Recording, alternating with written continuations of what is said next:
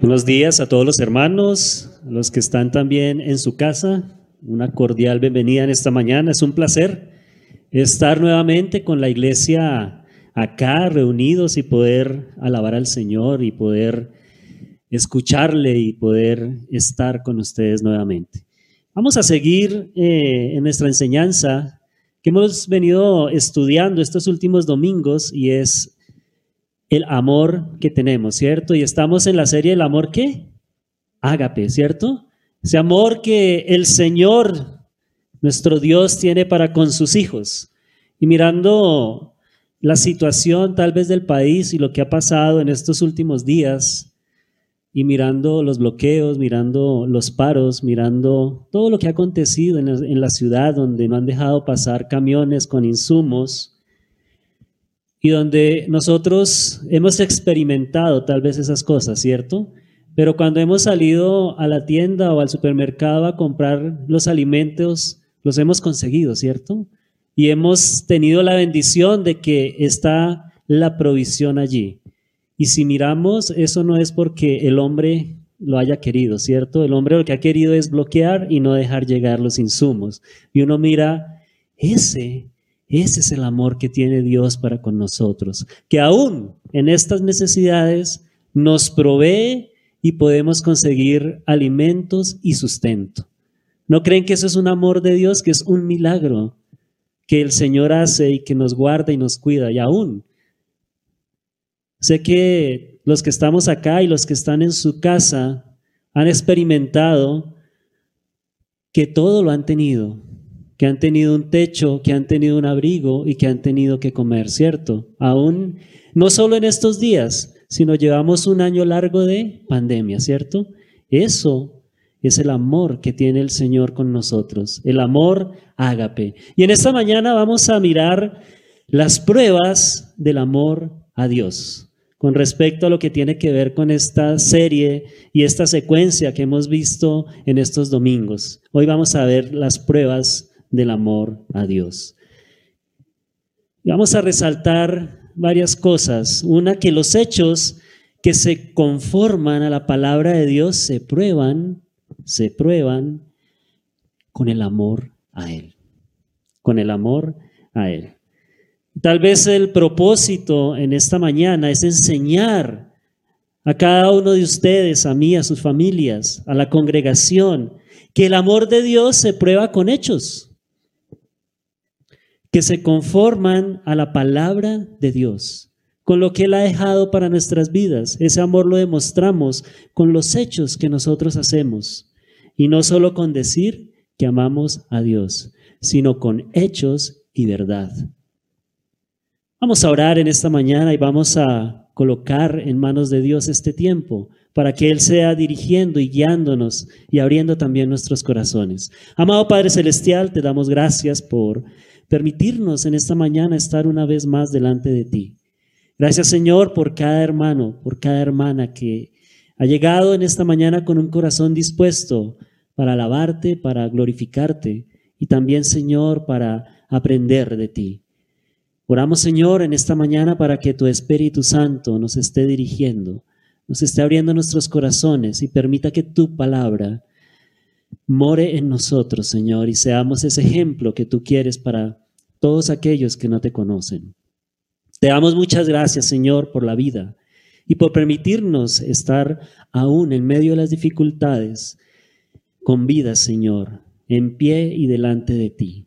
Te alabamos en esta mañana y te damos toda la gloria y la honra. Oramos en Cristo Jesús. Amén. Bueno, hermanos, y como a manera de introducción, hay una pregunta para ustedes.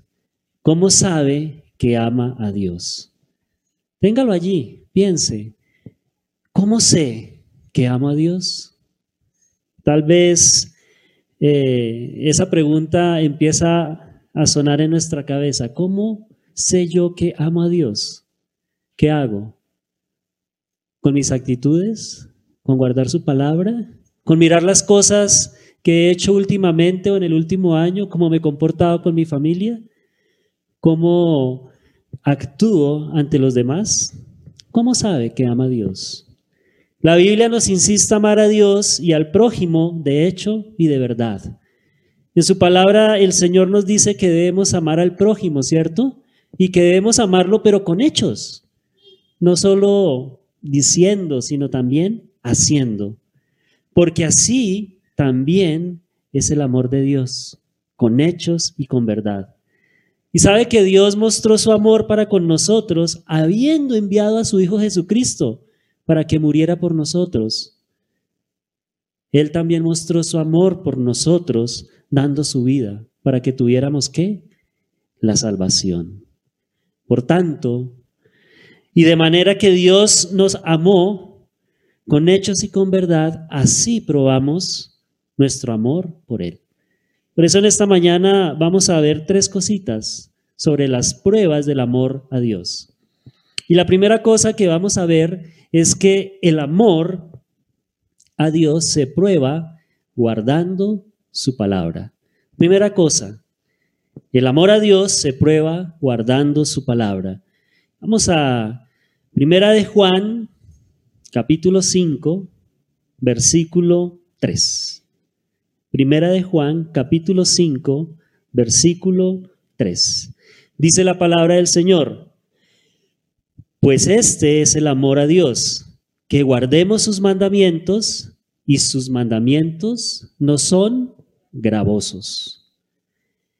El amor a Dios se prueba guardando su palabra. Y la primera cosa que resaltamos en este versículo es que el que guarda la palabra de Dios le ama.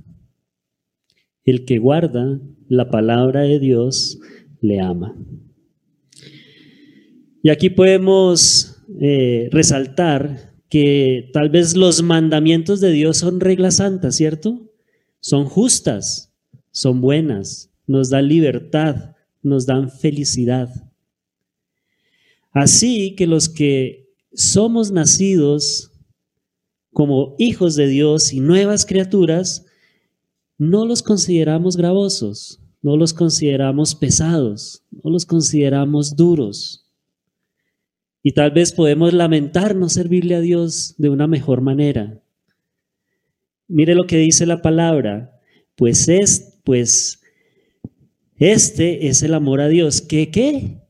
Que guardemos. Que guardemos. Que guardemos qué? Sus mandamientos. Y lo primero que debemos saber nosotros como hijos de Dios es cuáles son esos mandamientos, ¿cierto? ¿Cuáles son esos estatutos? ¿Cuáles son esas cosas que debemos guardar? ¿Y dónde las podemos encontrar? ¿Dónde las podemos encontrar? En su palabra. Y si somos hijos de Dios y hemos nacido la primera cosa que el Señor nos dice es que tenemos nueva vida y que al tener nueva vida entró en nosotros ¿quién? El Espíritu Santo. Y Él empieza a hacer la obra en nosotros, ¿cierto? Y empezamos a querer saber más de las cosas de Dios. Y ese guardar, que dice aquí, guardar sus mandamientos. ¿Qué debo hacer? Primero conocerlos. ¿Dónde están? En su palabra. Luego, ¿qué debo hacer?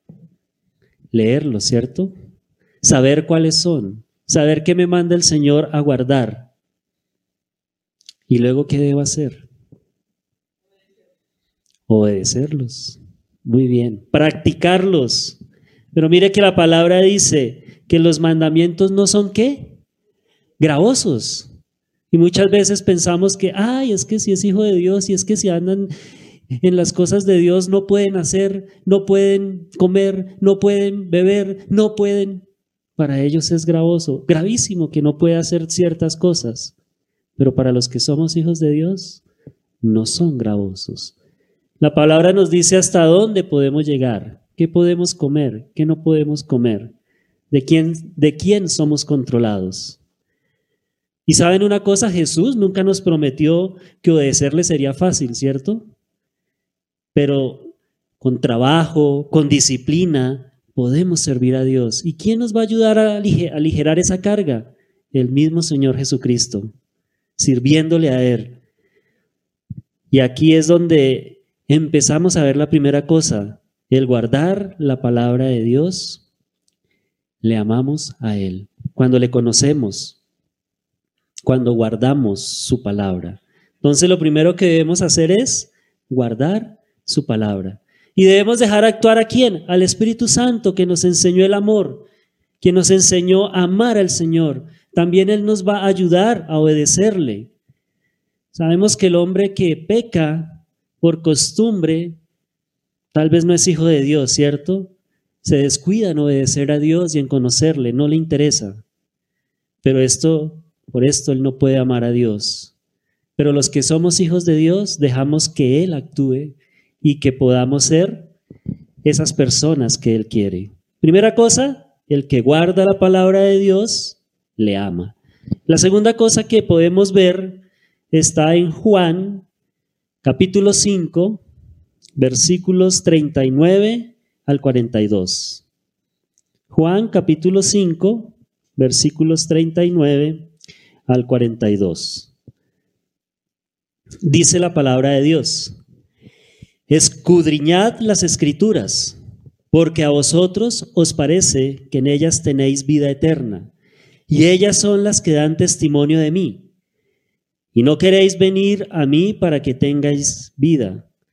Gloria de hombres no recibo, mas yo os conozco que no tenéis amor de Dios en vosotros. La segunda cosa que podemos ver acá es que el que guarda la palabra de Dios tiene el amor de Dios. El que guarda la palabra de Dios tiene el amor de Dios. Y aquí podemos ver varias cosas y tal vez una que vamos a resaltar es que no nos vaya a pasar como en estos tiempos eh, a los líderes religiosos. Ellos sabían lo que decía la palabra, pero no aplicaban sus palabras en su vida. Conocían las enseñanzas de las escrituras. Mire lo que dice, escudriñad las escrituras. Y sigue diciendo, porque a vosotros os parece que en ellas tenéis que vida eterna. Mire que conocían las enseñanzas de las escrituras, pero no reconocieron a quién? Al Mesías de las escrituras que señalaban. Sigue diciendo el versículo, y ellas son las que dan testimonio de mí. ¿Quién está hablando aquí? Jesús, ¿cierto? Jesús es el que está hablando acá, que está hablando sobre los testigos de Cristo. Y él estaba hablando allí a los religiosos. Ustedes conocen la palabra, pero no la aplican a sus vidas. Ustedes conocen lo que enseñan las escrituras, pero no lo reconocieron, no me reconocieron, está diciendo el Señor Jesucristo acá. Conocían las leyes, pero no vieron al Salvador. Ellos qué hicieron? Se atrincheraron, se escudaron en su sistema religioso que tenían en este tiempo. Se negaron a permitir que el Hijo de Dios cambiase sus vidas. Y el que guarda la palabra de Dios tiene el amor de Dios. Tal vez, hermanos, de nada nos sirve reconocer la palabra de Dios, de nada nos sirve saber que Dios existe y declarar, sí, Dios existe, si no guardo, si no leo su palabra. De nada me sirve si el Señor es el Hijo de Dios y Él vino a salvarnos, pero si yo no lo declaro y no tengo la fe, de nada me sirve. Si no admito que Él es el que gobierna mi vida, de nada me sirve. Por eso hablamos que debe ser de hecho y de verdad, con acciones, mostrándolo. Si no dejamos que Dios actúe en nuestra vida, no vamos a tener el amor de Dios. Este es un principio para nosotros, que aun cuando nuestras acciones reciban la aprobación de los demás, pero si no recibe la aprobación de Dios, de nada nos sirve. Podemos hacer todo lo que nosotros que creemos que está bien, pero si en su palabra el Señor no lo aprueba, no estamos haciendo nada, porque estamos apartados de Dios. Por eso debemos guardar su palabra, conocer su palabra, hacer la voluntad del Señor para tener la aprobación de Dios. Si Dios nos aprueba, aun cuando los otros no lo hagan, estamos bien. Como dice su palabra, estamos bien. ¿Qué, ¿Qué, termina diciendo en el versículo 42? Mas yo os conozco que no tenéis amor de Dios en vosotros. ¿Por qué? Porque conocían las escrituras, pero no estaban actuando conforme a lo que decían las escrituras. Sabían que iba a venir un Mesías, pero no lo reconocieron, aún teniéndolo delante de él. Por eso termina el Señor diciendo, mas yo os conozco que no tenéis amor de Dios en vosotros. Hermanos, si no reconocemos que el Señor Jesucristo es el único que puede cambiar nuestras vidas, no tenemos el amor de Dios en nosotros. A veces eso es sutil. Sí, yo creo en Dios. Sí, yo creo en Jesucristo. Pero es de palabra. Cuando no lo hacemos de corazón, pasa lo que les pasó a estos líderes religiosos. No tenían el amor de Dios en ellos. Tercera cosa, Juan capítulo 15, versículo 10. Ahí más adelantico. Dice la palabra de Dios. Si guardareis mis mandamientos, permaneceréis en mi amor, así como yo he guardado los mandamientos de mi Padre y permanezco en su amor. La tercera cosa que podemos resaltar es que el que guarda la palabra de Dios permanece en su amor. Si nota, la anterior era, si guarda, el que guarda la palabra de Dios tiene el amor de Dios. Ahora, el que guarda su palabra permanece en su amor. Y mire cómo empieza, si guardareis mis mandamientos. Mire que cuando hablamos de guardar el mandamiento es, si yo no digo mentiras hoy, estoy bien con el Señor. Ah, pero mañana ya puedo decir no guardé. Si hoy hago algo que no está conforme al Señor, mañana lo hago o dejo una semana y después lo hago, no estoy guardando la palabra, no estoy guardando sus mandamientos. Por eso dice, si guardareis, no hoy, sino durante toda nuestra vida, ¿cierto? Y luego dice que permaneceréis en mi amor. Guardar. ¿Qué significa guardar? Poner una cosa en un lugar especial, que no se pierda, que se conserve, que la tengamos presente. Es conservar una cosa, es retenerla, evitando que se desaparezca, que se pierda, que se altere. Guardar su palabra es guardarla en nuestro corazón, en nuestra mente que no se nos olvide, que no se nos pierda, que no perdamos el sentido de qué es guardar su palabra. Y sigue diciendo, ¿cierto? Sus mandamientos. Guardar su palabra. Y como decíamos, en la Biblia encontramos todos los mandamientos del Señor. No solo los diez mandamientos, ¿cierto? Sino todo lo que el Señor nos dice que debemos obedecer para cumplir su voluntad. Encontramos todo lo que necesitamos para nuestra vida. Es la guía. Encontramos cómo ser buenos padres, cómo ser buenos hijos, cómo ser buenos adolescentes, cómo ser buenos amigos, cómo ser buenos trabajadores, en fin. Allí encontramos todo lo que necesitamos para nuestra vida. Muchas veces, ¿y cómo hago para desempeñarme en tal lado? Voy a pedir el consejo al especialista en. Nuestro especialista es la palabra de Dios. Allí encontramos todo lo que necesitamos. Es simplemente obedecer, seguir su palabra. Sigue diciendo, y permaneceréis. Ese permanecer es persistir, estar allí, es durar guardar sus mandamientos es obedecer al Señor, hacer la voluntad de Dios. Como el Padre ama a su Hijo, así el Señor nos ama.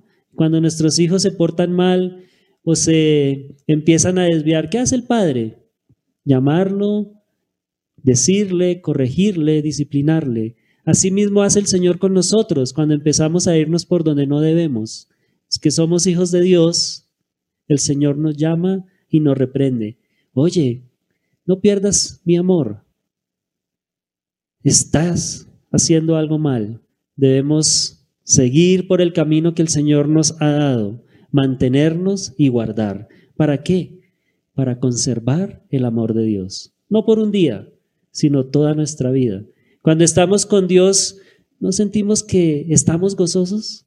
¿No sienten algo por allá que ah, mi vida está iluminada, así esté la dificultad más grande, o la enfermedad, o sin el trabajo, pero siento un gozo?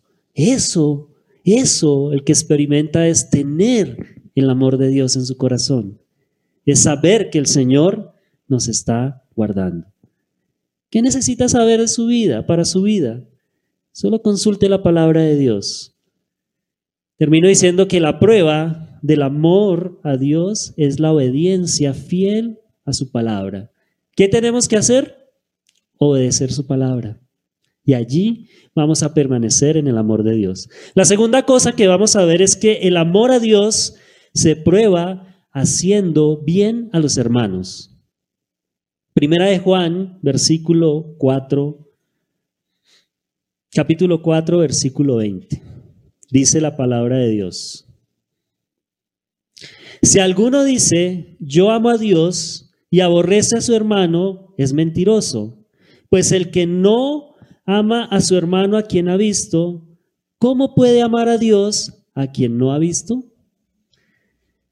La primera cosa que podemos resaltar acá en este capítulo y en este versículo es que el que no ama a su hermano no prueba que ama a Dios.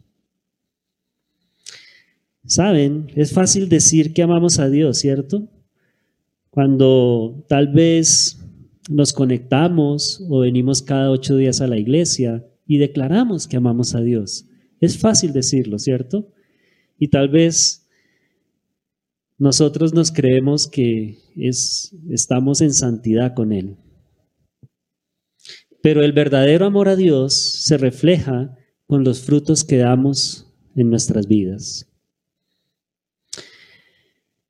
La verdadera prueba de nuestro amor a Dios consiste en cómo tratamos a nuestros semejantes. Y este cómo tratamos es cómo me comporto yo en mi casa y cómo trato a mi familia. ¿Cómo trato a mi esposa? ¿Cómo trato a mis hijos? ¿Cómo ustedes hijos tratan a sus padres? ¿Cómo ustedes tratan a sus compañeros de trabajo? ¿Cómo ustedes tratan a sus semejantes? Ahí es donde vemos cómo reflejamos ese amor. ¿Cómo es su relación con los demás seres queridos? Mire lo que está diciendo. Si alguno dice, yo amo a Dios y aborrece a su hermano, ¿es qué? Mentiroso.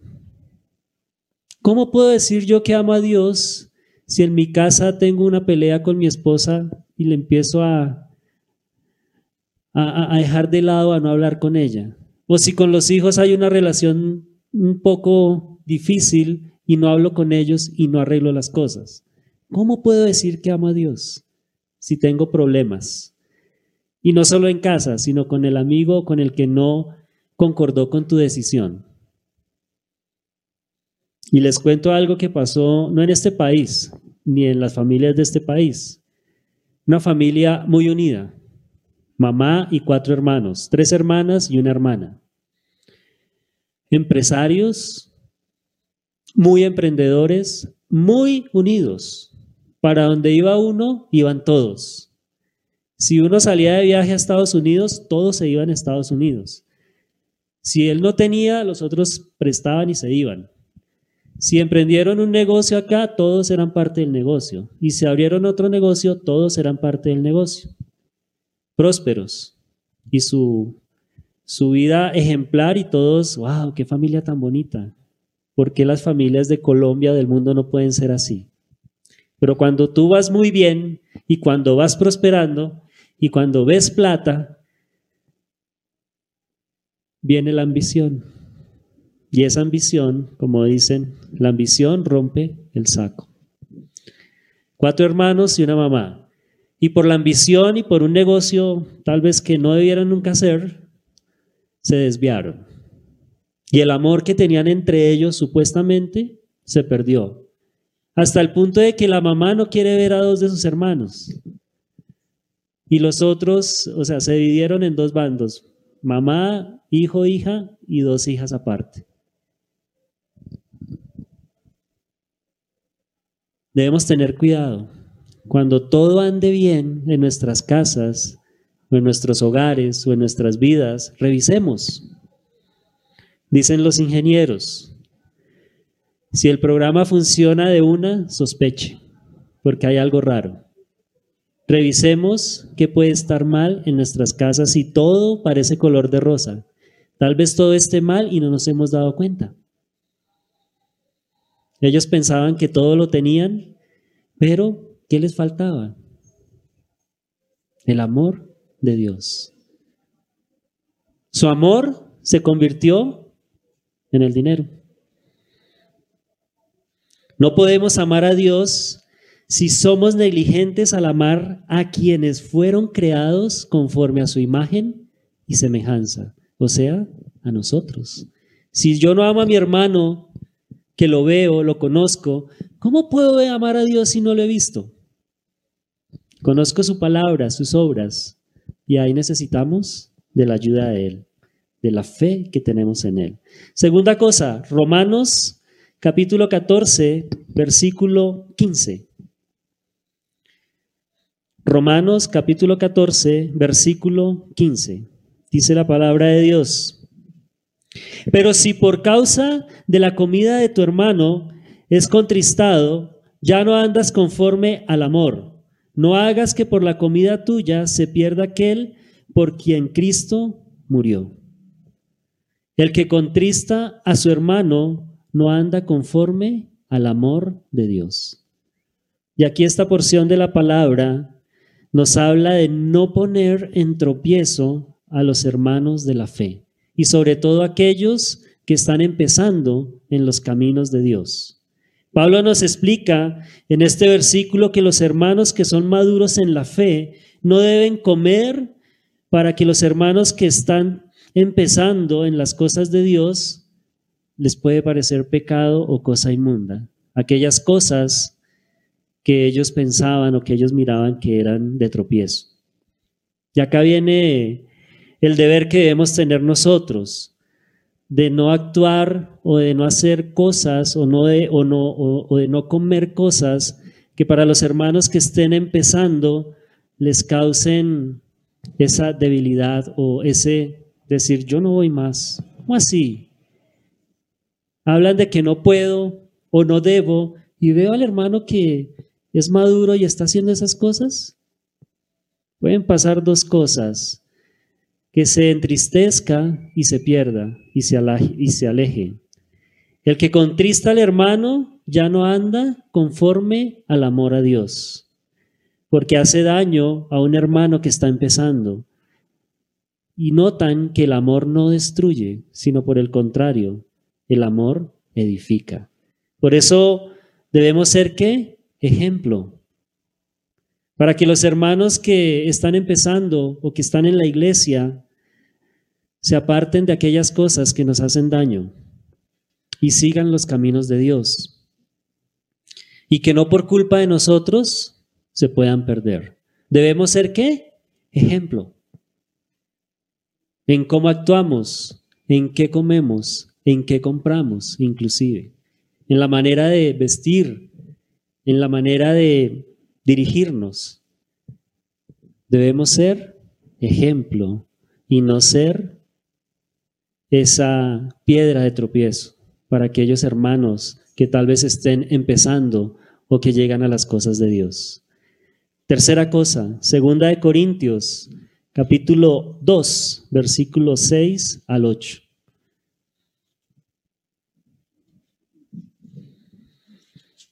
Segunda de Corintios, capítulo 2, versículos 6 al 8. Dice la palabra, le basta a tal persona, le basta a tal persona esta reprensión hecha por muchos.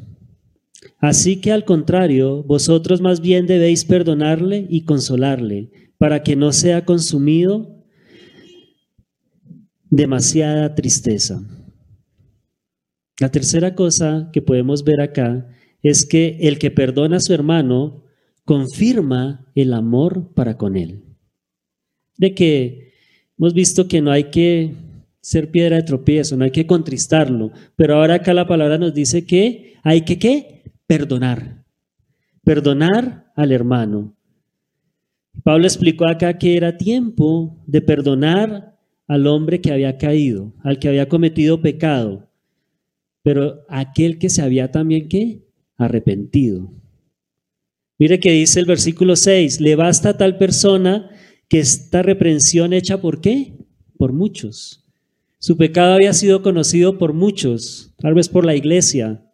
Y él dice que ya que lo habían expuesto y él había reconocido ese pecado y se había arrepentido, ¿qué tienen que hacer?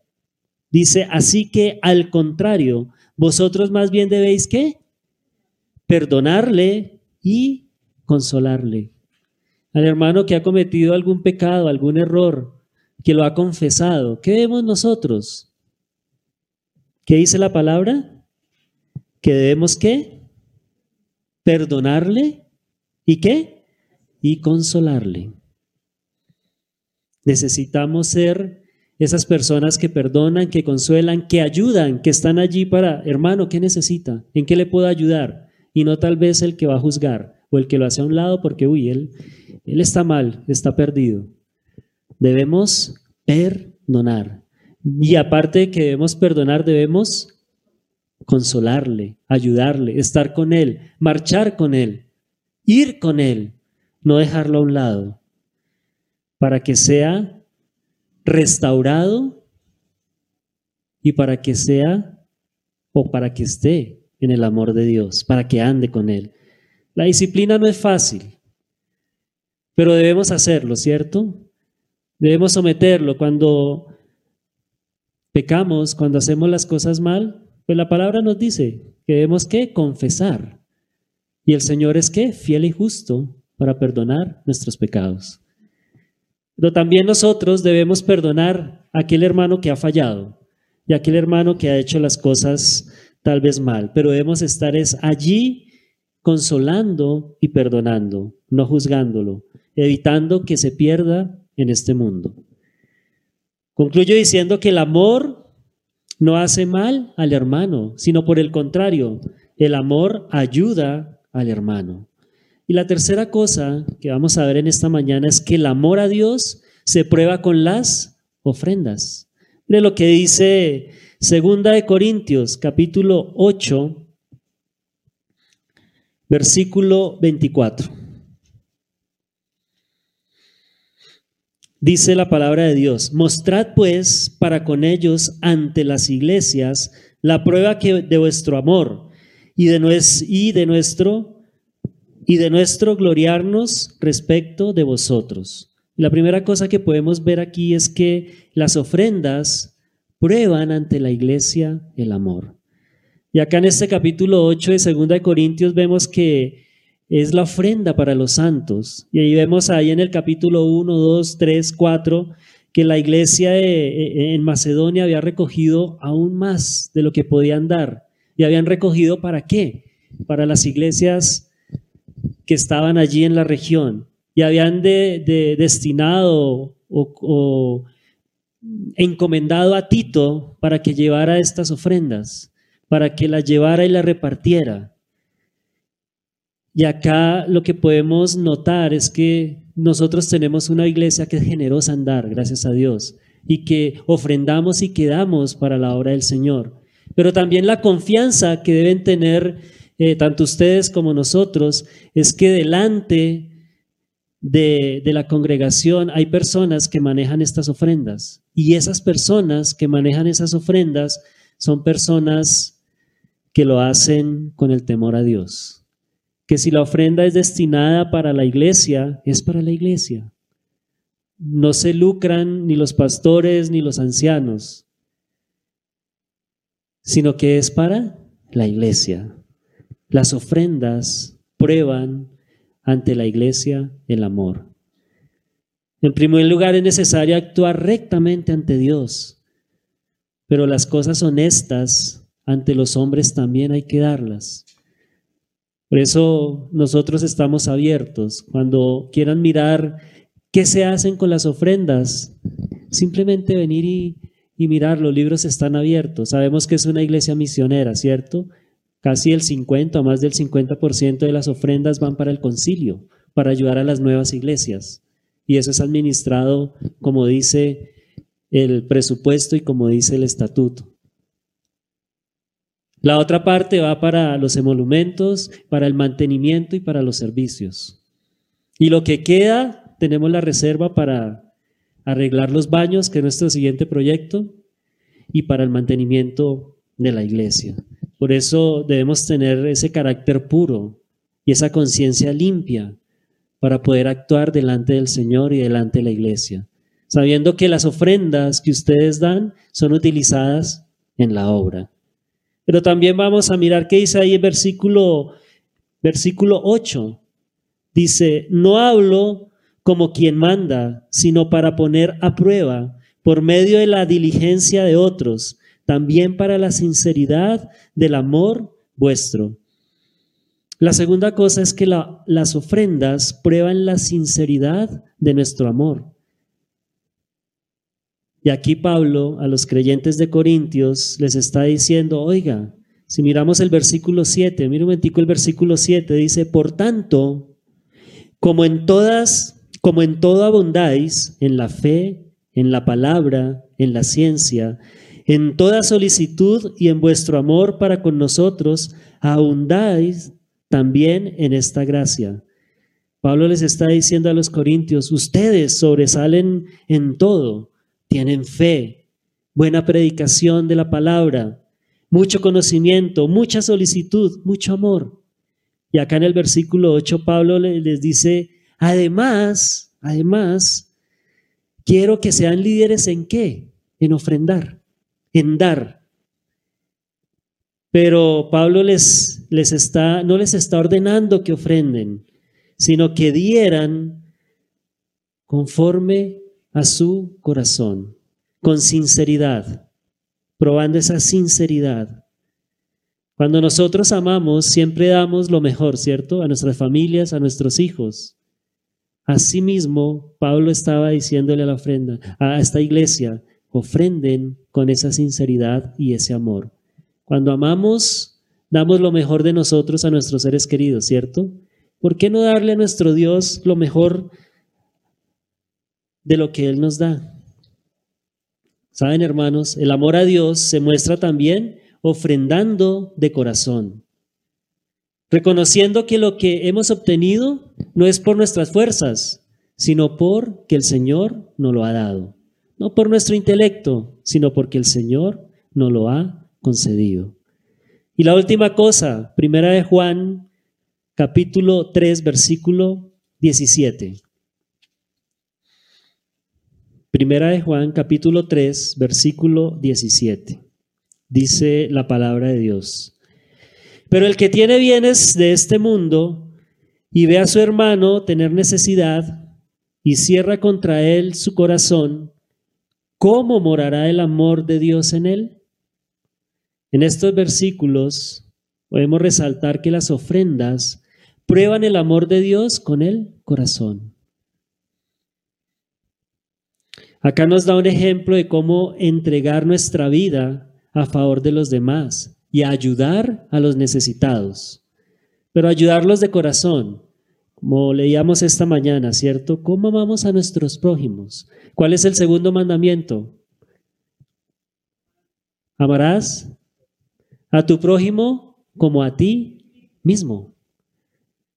Y esto tal vez nos lleva a pensar lo que dice Santiago capítulo 2, versículos 14 al 17. Dice, hermanos míos, ¿de qué aprovechará si alguno dice que tiene fe y no tiene obras? ¿Podrá la fe salvarle? Versículo 15. Y si un hermano o una hermana están desnudos y tienen necesidad del mandamiento, de mantenimiento de cada día, y alguno de vosotros les dice, id en paz, calentados y saciados, pero no le dais las cosas que son necesarias para el cuerpo, ¿de qué aprovechará? Así también la fe, si no tiene obras, es muerta en sí misma. El amor a Dios se prueba con el corazón. ¿De qué nos sirve si tenemos los recursos y le decimos al hermano, vaya en paz, y no le damos para su sustento, para su comida? La palabra nos dice que debemos, ¿qué? Actuar en fe y en verdad. Si tenemos los recursos y lo podemos hacer, no es simplemente de palabra, hagámoslo. Hagámoslo. Allí nos prueba el Señor el corazón. Termino diciendo, todo acto de sinceridad, generosidad, prueban el amor de Dios. Ahí tenemos las pruebas de amor para con Dios.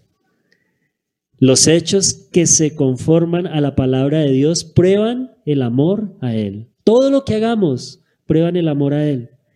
Hechos como la obediencia fiel a su palabra, como el hacer bien a los hermanos y como honrar a Dios con los bienes que tenemos prueban que tenemos el amor de Dios, que permanecemos en su amor y que le amamos sinceramente a Él y al prójimo como a Él, como Él nos amó a nosotros. Amén. Bueno, vamos a orar en esta mañana y darle gracias a Dios porque podemos a través de su palabra conocer de que podemos amar a Dios. Amado Padre Celestial, te damos gracias por tu palabra, por permitirnos seguir aprendiendo, Señor, y por permitirnos conocer que debemos actuar, Señor, que debemos hacerlo con hechos, que debemos hacerlo en verdad, Señor, que debemos guardar tu palabra, que debemos tener el amor, Señor, en ti, que debemos guardar tus mandamientos, que debemos, Señor, estar siempre ayudando a aquellos que son hermanos nuestros, ayudando a nuestro prójimo, Señor, ayudando con recursos, ayudando con la oración, ayudando con sus necesidades, perdonando también a aquellos que nos ofenden y que hacen daño, pero sabiendo, Señor, que tu fe, que, la, que tu fe que nos has dado permite que nuestro amor permanezca. Y gracias, Señor, porque reconocemos que tú eres nuestro Dios grande y poderoso. Y solo así, Señor, podemos ser esos hijos que tú quieres. Te alabamos, Señor, en esta mañana y permite, Señor, también que tengamos ese corazón generoso para ofrendar y para darte a ti todo lo que tú nos has dado, Señor. Te alabamos y te damos toda la gloria y la honra. Dejamos este tiempo en tus santas manos. Oramos en Cristo Jesús. Amén.